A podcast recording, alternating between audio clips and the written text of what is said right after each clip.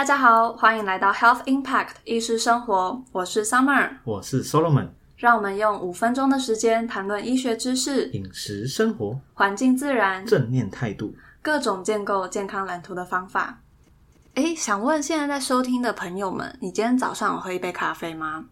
呃，我有。那你是不是重度成瘾者？你可能连下午也要一杯。呃，我不是，我是早上需要喝一杯就好的。哦，我变观众了。那今天就麻烦 Summer。没有没有，今天我们还是要让 Solomon 来主讲。就这里跟大家分享，Solomon 他的兴趣之一呢，就是咖啡，是手冲咖啡，对不对？对，以手冲咖啡为主。了解。那我们今天想跟大家分享，就是喝咖啡这件事啊，它对身体到底健不健康？这个是一个在医学界一直争执不休的主题。我们今天就要跟大家分享医学界顶尖期刊《NEJM》，它在二零二零年发表了一篇关于咖啡、咖啡因还有健康的回顾性文章。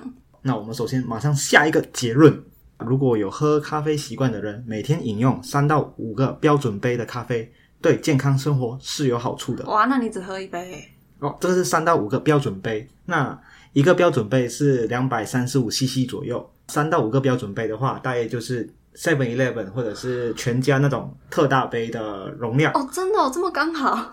对，这边需要提醒的是，文中讨论咖啡因的健康，还有咖啡的健康，指的是纯咖啡。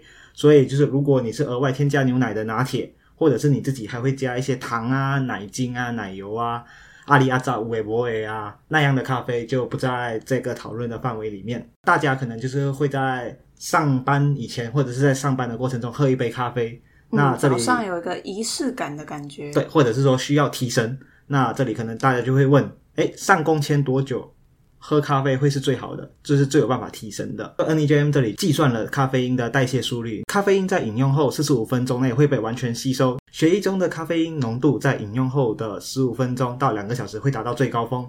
那平均的半衰期是两个小时半到四个小时半。也就是说，就是你可以在上工前十五分钟就完成一杯咖啡。讲完成有点奇怪，就是饮用完、享受完一杯咖啡，那个提升的效果，就是平均可以撑两到四个小时。那当然，这个就是以一个统计出来的结果了。那每个人对咖啡因的代谢速度，有些人比较快。啊，有些人比较慢，他就跟喝酒一样，哎，有些人可以喝比较多，啊，有些人就可以喝比较少，其实就跟体质相关这样。如果你喝了咖啡之后，其实你没有办法做到提升的效果，可能你会伴随一些心悸，或者是很头痛，或者是甚至，呃，你早上喝咖啡，然后其实晚上你还是会睡不着，严重影响到你的入眠或者是睡眠品质。那我们这里就建议你就是慎酌的饮用，或者是哎，可以再考虑一下。那接下来我们来继续介绍，就是咖啡因对身体各个系统会有什么反应，还有作用。首先就是脑部的部分，咖啡因它可以增加认知能力，还有警觉力，但是咖啡因可能会引发失眠，还有焦虑的问题。那尤其是高剂量的咖啡因，或者是对咖啡因敏感的族群。在另一方面，就是咖啡因的服用可以降低忧郁症的风险，还有咖啡因可以让止痛药的效果变好啊！真的，有些人在偏头痛的时候。呃，他们可能就会吃止痛药，搭配一杯咖啡。嗯，那呃，在偏头痛的治疗指引上面也会有看到有人会使用咖啡因来做止痛。那现在我们就以咖啡因本身对我们人体的几个大器官，然后来讨论。第一个，我们就先来看肺部的影响。这篇期刊它就认为呢，咖啡因它是可以有效的治疗 早产儿的呼吸中止症。我的老天！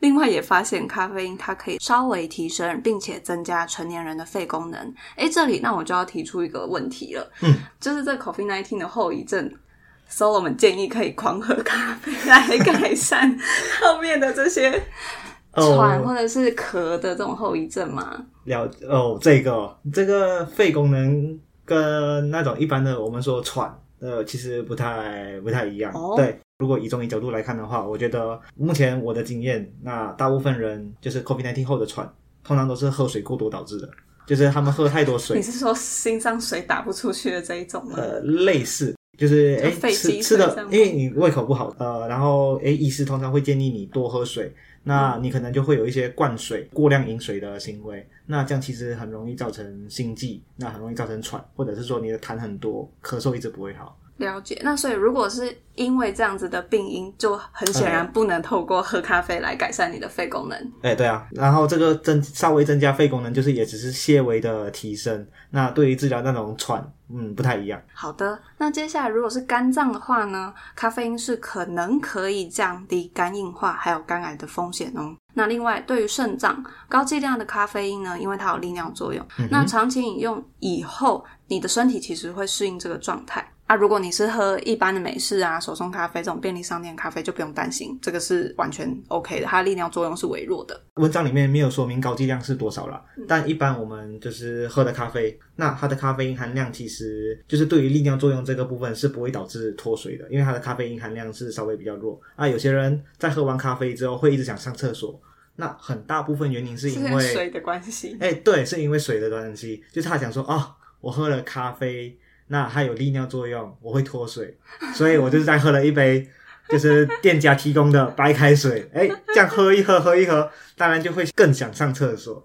但其实就是咖啡本身也是水，对。那你有喝水进去，那它有稍微的利尿作用，那你其实你是不会脱水的，嗯，对。那你也不用再额外的补充水，因为你喝美式、喝手冲，那它就是没有加糖的。那这种我们就会把它当做是一般的饮用水，就是每日饮水量也要记得算进去，这样对，不然很容易造成就是人喝水过多造成的问题。就你又喝咖啡又喝茶，想说啊利尿作用，我又在喝水，一天喝三千 CC，哇，这不出事很困难啊。